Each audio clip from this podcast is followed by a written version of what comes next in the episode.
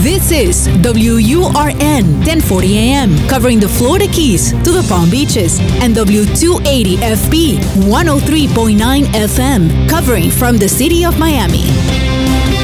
Un idioma, todos los acentos, una sola señal. Una emisora de actualidad Media Group. ¿Cuáles son los límites de la mente? ¿De qué es capaz un ser humano si logra alcanzar el máximo funcionamiento de su cerebro? ¿Es posible programarse para tener éxito? Fronteras de la mente. Con Agustina Costa. Fronteras de la mente. Solo aquí, en Actualidad Radio. Un idioma, todos los acentos, una sola señal. Amigos, muchas gracias por volver a sintonizarnos en otra edición de Fronteras de la Mente. Hoy contamos nuevamente con la visita de la licenciada investigadora y conferencista Teresa Serpa, certificada en la Universidad de Energía de California. Gracias por acompañarnos. Buenas noches, gracias. Eh, vamos a continuar la serie de programas sobre la sanación a través de la energía. Y Teresa nos ha traído hoy los 12 principios y algunos de ellos son verdaderamente fascinantes. Por ejemplo, hay uno que dice que la salud óptima es mucho más que la ausencia de la enfermedad, porque la sanación a través de la energía visualiza el cuerpo como un todo, no como un sistema cardiovascular o un sistema neurológico que es independiente del esqueleto y el esqueleto es independiente del sistema endocrino. No, no. Eh, lo visualiza como un todo y por lo tanto la enfermedad se ve como una manifestación de toda la persona, no como un evento aislado. Tiene mucho que ver también con la parte psicosomática y por lo tanto el amor incondicional es el sanador más poderoso, Teresa. Sí, es correcto. Y esto de que la salud óptima es mucho más que la ausencia de la enfermedad, eh, es importantísimo porque esa es la definición de la Organización Mundial de la Salud. Eh, la, la, definición de ello es que la salud es la ausencia de enfermedad. Imagínate tú. Entonces, ¿qué es enfermedad y qué es salud? Ahí caemos en ese punto. Y realmente. Como, la luz es la ausencia de la oscuridad. Sí, viene, viene siendo algo así. Y realmente la, la, salud es la máxima expresión de tu individualidad con la mínima fricción con el medio. Es decir, la, la máxima expresión de lo que tú eres. Si tú te puedes expresar totalmente como tú eres, tú estás sano. Si hay algún bloqueo, si hay algo que no te lo permite, eso ya se podría ver como enfermedad. Realmente yo lo vería como, un, como una desarmonía. Y ese bloqueo que no te permite expresarte totalmente como tú eres, ese, a ese bloqueo es generalmente de tipo emocional o espiritual. ¿En la medicina holística existe el concepto de prevención? Sí, claro. Claro. O sea, no es solamente el tratamiento post enfermedad, sino para prevenir que se manifieste. Claro que sí, hay el tratamiento, y no es que sea un tratamiento preventivo, sino es la forma. Una actitud de vida. Es una actitud de vida, es como tú afrontas la vida. Y yo últimamente estaba viendo la posibilidad, inclusive, de incursionar en la formación de los niños, en ese semillero que son los niños, donde se les podría, para mí, lo básico es enseñarlos a identificar sus emociones. Eso sería lo básico. Un niño que te sepa identificar su emoción tiene la mitad de la batalla ganada. Los adultos no lo saben hacer. El adulto se traga las emociones, ni siquiera las puede identificar y se las traga y se va enfermando. Y al final la verdadera causa de la enfermedad está allí. Pero lo que sale son los síntomas y eso es lo que van a tratar los médicos. Y realmente la causa ni siquiera el paciente la conoce. No la conoce. Porque toda esa rabia acumulada, todo ese dolor por una pérdida, todos esos sentimientos que no comprendió y se los tragó y se convirtieron en enfermedad, ¿cómo los consigues? ¿Cómo los consigues si el mismo paciente no sabe, no los puede distinguir? No, no está consciente de que eso fue lo que lo enfermó. Y ahí es donde viene la medicina no convencional, con la serie de herramientas para detectar dónde están esas emociones, dónde están los, los bloqueos. O sea, no es una medicina que sustituye por completo a la convencional, No puede sino jamás. que la complementa. Absolutamente. Esa es mi opinión. Sí, sí. Yo creo que la complementa, que deben trabajar juntas.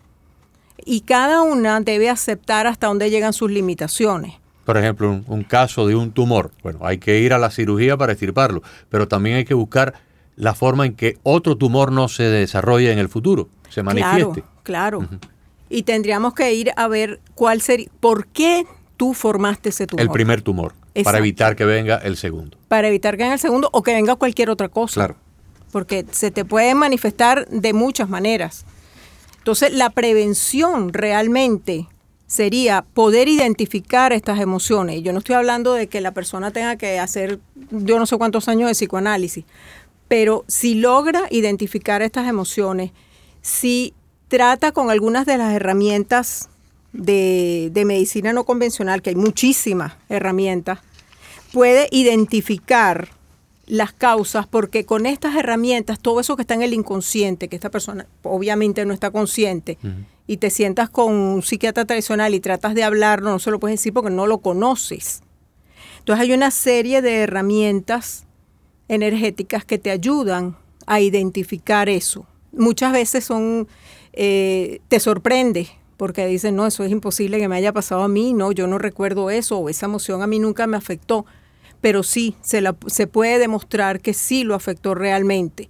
Son muchísimas porque son cantidades Ahora de, las de vamos a ir, ahora las vamos a ir mencionando una por una. Eh, la medicina holística, eh, uno de los principios eh, del poder curativo de la energía, establece que se evoca el poder sanador del amor, de la esperanza, del humor, de la risa, por ejemplo, y el entusiasmo, y a su vez se desecha la toxicidad creada por la hostilidad, la vergüenza, la depresión, la ambición, el miedo, la ira, el dolor. O sea, son cosas, fíjense, que son cada una de estas cosas. Si las pudiéramos, si pudiéramos conectar electrodos en un cuerpo humano, cuando ese cuerpo tiene hostilidad, cuando ese cuerpo tiene ira, cuando ese cuerpo tiene vergüenza o depresión o miedo o dolor, pudiéramos ver que cada una de estas palabras tiene una vibración de Es onda. correcto, es correcto. Tiene un estado vibratorio energético que por supuesto hace daño, hace daño al sistema endocrino, eleva el cortisol, eh, produce un montón de cambios hormonales y de cambios eh, endocrinos.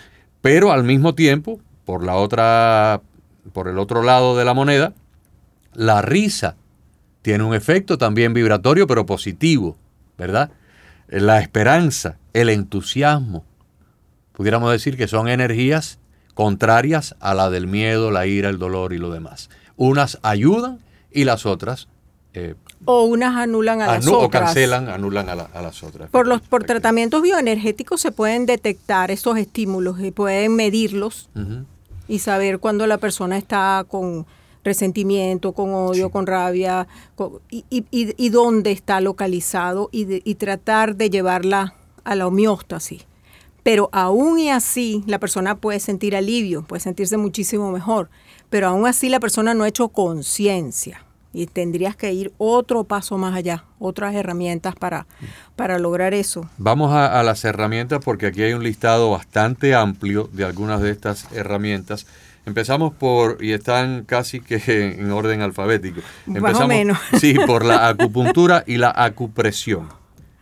Bueno, la acupuntura es eh, mediante la cual aquellas agujitas que una, la- el terapista inserta unas agujitas en los meridianos, son los meridianos que llaman los meridianos chinos. Meridianos energéticos. ¿no? meridianos energéticos Sí. del cuerpo humano y entonces ellos van detectando dónde están los desbalances, dónde están los bloqueos y ahí es donde ellos van a insertar esa aguja y de nuevo fluye la energía donde estaba bloqueada.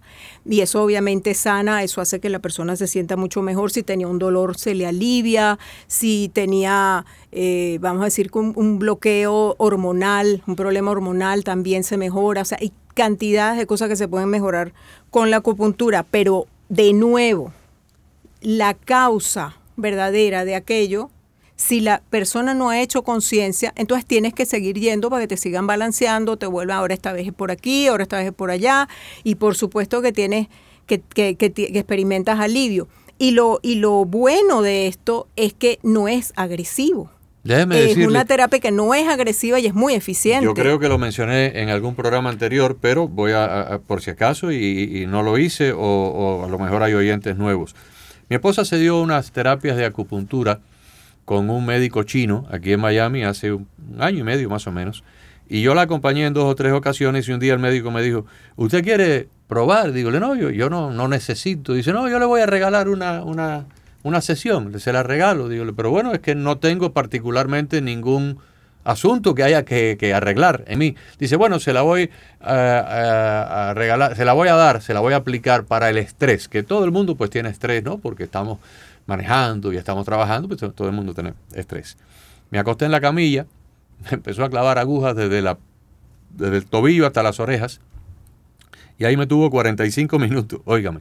Cuando yo me levanté de esa camilla, yo estaba flotando en una nube, pero flotando en una nube. Fue un cambio tan extraordinario de una paz y de una tranquilidad y de una serenidad que salí de ahí y me importaba un bledo si había tránsito, si el semáforo estaba en rojo, si estaba en verde. Fue una cosa y me duró como tres o cuatro días. Eventualmente, paulatinamente, fue desapareciendo este estado de, de, esa tranquilidad y volví nuevamente a mi estado normal, que es el estado que tenemos cualquiera de nosotros en la vida cotidiana, ¿verdad? Pero es muy interesante, yo no, no imaginé. Y por supuesto, él me explicó que dependiendo de para lo que hay personas que tienen problemas de dolores, hay problemas que tienen personas que tienen problemas que han tenido una cirugía o, o tienen un cáncer o tienen, entonces ya le aplican específicamente para ese asunto. Exactamente. Pero ya te digo, ahí es donde, donde encuentro yo la limitación, donde, donde tú debes decir hasta dónde llega la medicina convencional y hasta dónde llega la no convencional y inclusive cuál es el límite de cada una. Uh -huh. Porque en este caso tú estarías divino tres días, pero entonces después tendrías que volver, volver otra vez a, la compañía para tener otra sesión. claro. Pero hay otra serie de herramientas que tú pudieras uh, utilizar a largo plazo para eso, y para manejar el estrés, para bajar el nivel de estrés, para que luego no se te complique la salud. Esta otra la he visto a través de la televisión, creo que se pronuncia Qigong. El Qigong, Qigong. o Qigong. Eh, es, eh, son unos ejercicios parecidos un poco al Tai Chi. Sí. Parecido, pero eh, con otra dinámica. Es que van más específicos. Van específicos o sea, el Tai Chi es general, es todo el movimiento de todo el cuerpo y es como, eh, vamos a decir que te balancea, te armoniza uh -huh. todo el cuerpo. Cada vez que lo haces, los ejercicios están, están diseñados para que todo el cuerpo se ejercite. Sí. Esto ya más vas, vas a ir más a un órgano específico, vas, vas, más hacia dónde puede haber un bloqueo para desbloquearlo, uh -huh. pero viene a ser más o menos lo mismo solamente que la energía va dirigida a, a cierta parte a, del organismo. Sí. Exacto. Y bueno, mencionamos el Tai Chi, que es el próximo en la línea. El Tai Chi son unos ejercicios suaves. Eh, lo hemos visto mucho en documentales donde aparecen, por ejemplo, personas en un parque en China o en Japón y hay 40, 50, 60 personas temprano en la mañana haciendo unos ejercicios muy balanceados, muy, muy ondulados, así, ¿verdad? Eh, inclusive personas mayores, personas de 80, 90 años hacen su ejercicio de Tai Chi. Y lo hacen perfectamente sí. bien. Y allí está la prevención, ¿ves? Uh -huh. Esto es una forma de prevenir. De prevenir. Porque tú estás obteniendo allí una elasticidad y un balance. Además, el tai chi no solamente es corporal, es mental y espiritual. Yeah. Entonces tú sales de allí también como en una nube, porque te balancea la parte física, la mental y la espiritual. Te armoniza el tai chi. O sea y que va mucho más allá, es un preventivo. Mi esposa mucho antes de yo conocerla, cuando era una muchacha de veintitantos años, tuvo eh, dolores en la espalda, una serie de dolores en la espalda, y un fis fisioterapeuta en su país, en la República Dominicana, le recomendó ejercicio de tai chi y se curó de, con, con, los ejercicios de tai chi, se le quitaron los dolores.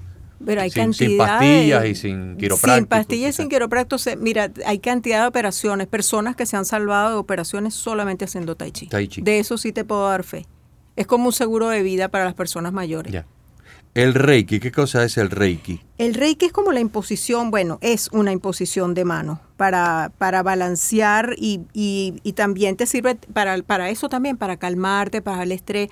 Y en ese momento la persona, el terapista que lo aplica, está recibiendo la, de la energía universal. Es como un canal. Un está, canal. Está recibiendo la energía universal y esa energía se transmite a través de sus manos. La canaliza. y- La canaliza directamente al, al- al paciente y la va llevando a donde paciente, del- del- donde el paciente se esté quejando, Ujú. si es un dolor o si lo que quiere es tranquilizarlo y ellos van usando y dirigiendo esa energía universal para armonizar al paciente. La homeopatía es la próxima en la lista. Bueno, la homeopatía, eh, la homeopatía es ya mucho más extensa. Esto es una medicina que tiene más de 200 años y tú puedes creer que la FDA no la reconoce. Aquí no la, no la quieren reconocer como medicina, la ven como un suplemento. Pero la medicina homeopática sí puede curar muchísimas cosas. O sea, aquí, eh, para yo entender esto, porque también hemos tenido en casa varios, varias experiencias, aquí es donde se, bajo, bajo la homeopatía, es donde se incorporan em, sustancias vegetales y eh, hierbas y cosas así. Eso, mira, hasta veneno de culebra, o sea, todas sustancias y, y rocas molidas, eh, to- to- acuérdate lo que hablamos en el primer programa, todo organismo y, y hasta los min- eh, minerales y las personas y las plantas, todo tiene energía. Y se utiliza cualquier organismo, Déjeme, eh, con- incluyendo las piedras. Hace los muchos años, hace muchos años se descubrió aquí en, en- en Estados Unidos, creo que en uno de estos estados que está cerca del cañón de Colorado, por allá, Arizona, Nuevo México, uno de esos estados, se descubrió una mina eh, con unos polvos en la mina, que cuando los analizaron, eh, en, en el polvo de la mina habían 76 minerales.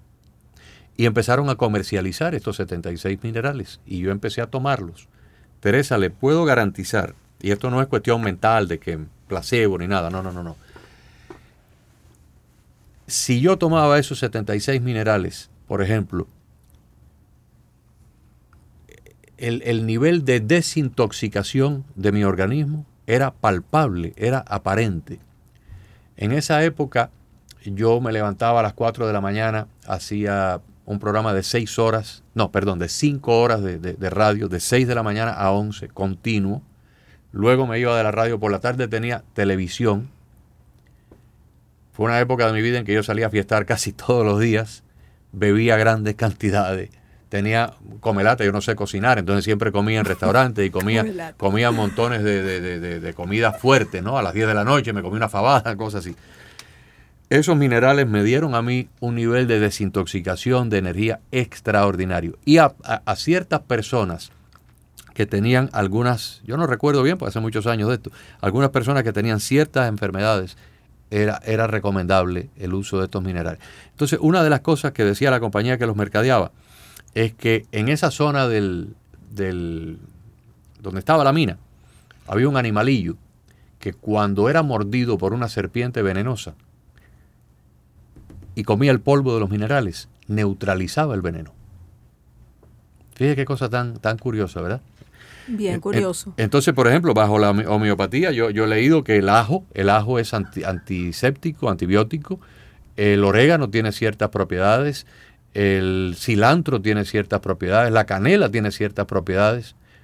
Eh, algunos de ellos pues tienen relaciones a minerales, a vitaminas y, y- Eso sería realmente, en el caso de los minerales en esa montaña, probablemente tú tenías una deficiencia en esos minerales y vitamínicamente, o Ajá. vamos a decir que con la comida que estaba comiendo, pues No los recibías. Exacto. Y los necesitabas, te- y al subirte el nivel, pues obviamente se- te sentiste como si te hubieran inyectado energía. claro.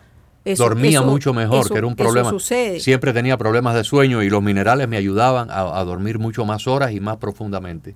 Lo- con respecto a lo que estabas hablando del orégano, la canela, entonces ya eso es, es, un- es la medicina natural, es la medicina herbal. Herbal. Y entonces cada, cada una de esas plantas tiene unas particularidades para, se utiliza en sanación cada una en, en algo específico. Pero la homeopatía es diferente. Es diferente. La homeopatía lo que hace, por ej- te pongo un ejemplo, ellos agarran la- el lápiz, que es, una- es un medicamento homeopático, es el aguijón de la, de la abeja y de la avispa eh, Triturado. pulverizado, Pulverizado. y después diluido a una potencia tal que ya no quedan rastros Del veneno. del veneno ni de nada. O sea, eso no se, no se puede medir, porque lo que queda es la energía. Entonces, cuando tú vas a tomar esos glóbulos, no lo puedes tocar con la mano porque son pura energía y lo, lo desactivas. Siempre tienes que, que tomártelos directo en la boca. Pero un niño que lo pique una, vamos a decir que una colmena de abejas, y tú le ves la manito que ya se le está inflando, que parece un guante de boxeo. Tú en ese momento le metes la mano en hielo y le das apis cada cinco minutos. Le das su por vía oral. por vía oral homeopático. Ves inmediatamente cómo se, va se neutraliza. se neutraliza e inmediatamente ves cómo la mano vuelve a la normalidad. Eso lo viví yo con mi hijo. O sea, eso, eso, fue mi experiencia. He tenido experiencias maravillosas con homeopatía, pero esa fue dramática cuando yo vi ¿Y esta eso. ciencia más bien es latinoamericana o, o, o, o, viene de allá, del Asia? No, viene, viene de Alemania. Ah, de Alemania. Samuel Hahnemann fue okay. el que el que comenzó, el que descubrió la homeopatía, la y empezó con uno que otro remedio y fue aumentando, aguantando. Y, y probando. De, y probándolo, sí, y tiene más de 200 años. O sea, es una medicina que está más que probada. Había um, eh, eh, hospitales homeopáticos en casi todas partes del mundo. Ahorita con la, con la pandemia, en India tenían hospitales homeopáticos donde solo se usa homeopatía. Y, y, lograron curar todos los casos de COVID, solo con homeopatía. El biofeedback o, o la biorretroalimentación, ¿qué, ¿qué, es esto?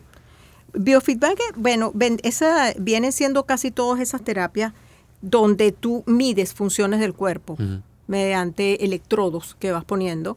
Y entonces tú mides la temperatura, el electroencefalograma es, es un parte biofeedback. De, es un biofeedback. Entonces tú lo que estás viendo es el, uh, el pulso, cuál es la respuesta que tiene esa persona al estrés y teniendo el feedback de cómo, de cómo reacciona su, el cuerpo, eh, lo ayudas con estímulos a tratar de manejar el estrés, a bajar la ansiedad, a calmarlo, respiración, eso, la para... respiración, uh -huh. pero claro, por supuesto que lo, tú ves el estado en que él llega a ponerse a través de los estímulos que uh -huh. los estás midiendo con el biofeedback, con los electrodos. Claro.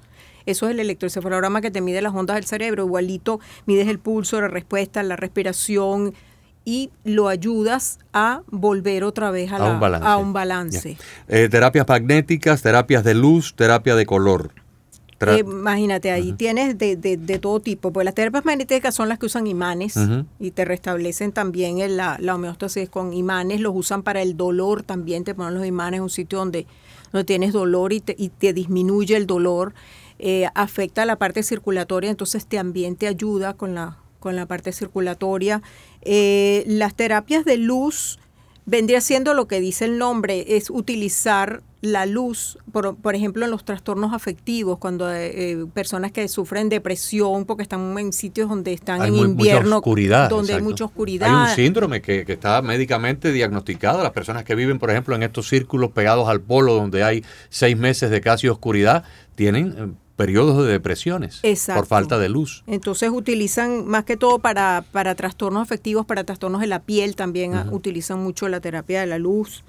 La terapia del color vendría siendo, pero con los colores. Cada color afecta una emoción diferente y ayuda a tratar ciertos órganos diferentes y lo a través del, de, del diferente color, pues entonces la persona se va, se va sintiendo mejor, ¿no? La, los sonidos, la, la terapia sonora, sonidos, música y tonos, eh, para mí hay ciertos sonidos que me producen mucha tristeza y hay ciertos sonidos que me producen una alegría extraordinaria y un estado casi que eufórico. Me imagino que tiene que ver mucho con eso. Claro, ¿verdad? y es la música, la uh -huh. música te trae recuerdos, hay música que, que, te lleva a la nostalgia, hay música que te despierta unas ganas de vivir, hay, hay música que te hunde, o sea, la, todos somos muy susceptibles a la claro, música, sí.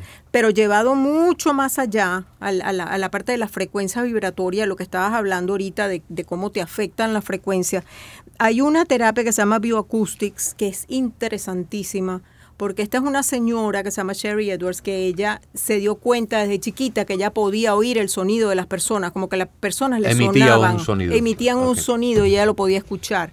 Se dedicó a estudiarlo, a ver cómo lo podía presentar y desarrolló el sistema este de Bioacoustics. Ella lo que hace es grabar la voz de una persona. Uh -huh y queda el, hecho el mapa de la voz, o sea, queda grabado y entonces en, en, esa, en ese gráfico ella puede ver los puntos que son disonantes, que están desarmonizados en el sonido de la voz de esa persona, ve dónde están los puntos que están disonantes. Entonces ella obtiene las vibraciones. Como un diagnóstico. Sí, ella puede diagnosticar ahí las enfermedades. Y déjame decirte que han tenido gran éxito con niños con retardo mental. Ella conseguía los, las vibraciones que anulaban el desbalance que tenía el niño. Esas vibraciones las grababa y se las daba al niño para que las para escuchara, que la escuchara. dos y, tres veces cancelaba la, la, deficiencia. Y, y se, iba, no, se iba armonizando el niño. Y hay casos dramáticos de retardos que se resolvieron en meses utilizando estas vibraciones. Bioacústica. Es, es, es fascinante. Qué interesante. Es fascinante. La próxima es psiconeuroinmunología.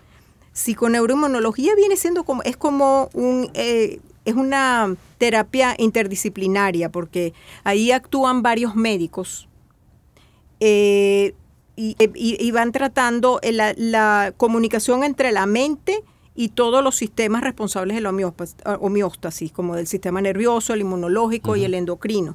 Y todos estos especialistas trabajan conjuntamente con el paciente para que logre esa homeostasis. Estos son este, especialistas convencionales solamente que están trabajando en, eh, como un equipo médico Para, para estudiar esa relación entre la mente y, toda, y todo su sistema nervioso y endocrino que está afectado y está enviando señales que puede producir eh, eh, enfermedades autoinmunes, eh, eh, cáncer, y los tratan de esta manera, pues tratándolo como equipo médico y trabajan con la persona. De manera interdisciplinaria. de manera interdisciplinaria. Es muy interesante porque han logrado mucho éxito. Me gustaría cerrar con algo que es común a todas las religiones, desde el hinduismo, el cristianismo, que es la meditación y la oración, o sea, la elevación de, la mente hacia la divinidad, pero que, por ejemplo, en los monjes tibetanos, estos estados de meditación y de oración inclusive les puede alterar por completo su fisiología, pueden alterar su, ritmo cardíaco, su temperatura corporal. Y en la mística ascética, dentro de lo que es el cristianismo y el catolicismo, muchos de estos grandes monjes de la y, monjas, por ejemplo, ahí estaba eh, Santa Teresa de Ávila, Santa Teresita de Lisieux, el Padre Pío de Pietrelcina, San Francisco de Asís, utilizaban la meditación y la oración también como para eh, curarse ellos y curar a otras personas. Sí, porque ellos lograban elevar su propia frecuencia mediante la meditación, mediante la oración. Además, esto es como un mantra, que cuando la oración es como un mantra, que tú lo repites y te va calmando. Y las afirmaciones, de ahí viene la, base también para las afirmaciones, que tú utilizas afirmaciones y, y, te puedes sanar tú mismo afirmando lo que, lo que necesitas sanar. Hay un caso dramático que fue con, usando el tapping, el tapping es una técnica que tú te tocas los meridianos de acupuntura diciendo afirmaciones. ¿Con el propio dedo? Con el propio dedo y haces un circuito de afirmaciones y lo están usando mucho en las unidades de cuidado intensivo con el COVID. Y los mismos médicos y los first responders empezaron a decir que era increíble las personas cuando ellos veían que ya no podían hacer nada, que los iban a tener que llevar respirador, como las personas haciendo tapping y haciendo las afirmaciones se salvaban. Wow, impresionante. O sea que ese es el poder de la oración. Claro. Eh, amigos, muchos de ustedes han llamado, han, averiguado cómo ponerse en contacto con Teresa. Eh, Teresa tiene múltiples ocupaciones, pero ha, tenido la gentileza de facilitarnos un correo electrónico para que ustedes la puedan contactar. Somos energía. Somos energía. 33. 33. Arroba gmail.com. Qué fácil. Sí. Qué fácil. Somos energía y por supuesto 33 en número, 33. Sí, 33. Somos energía 33 arroba gmail.com. Y por ahí se pueden comunicar con ella y para plantearle cualquier pregunta, cualquier duda, cualquier interrogante que tenga sobre estos programas que hemos hecho en Fronteras de la Mente, donde espero que hayan aprendido, que hayan disfrutado tanto como yo. Somos energía 33 en forma numérica, arroba gmail.com. Muchísimas gracias. Ha sido mm, muy... Eh, edificante tenerla en esta, en esta serie de cuatro programas que hemos presentado y que vamos a continuar repitiendo a través de Actualidad 1040M. Muchísimas gracias por la oportunidad. Teresa Serpa, somos energía 33 arroba gmail.com. Les habló Agustín. Fronteras de la mente con Agustín Acosta. Fronteras de la mente.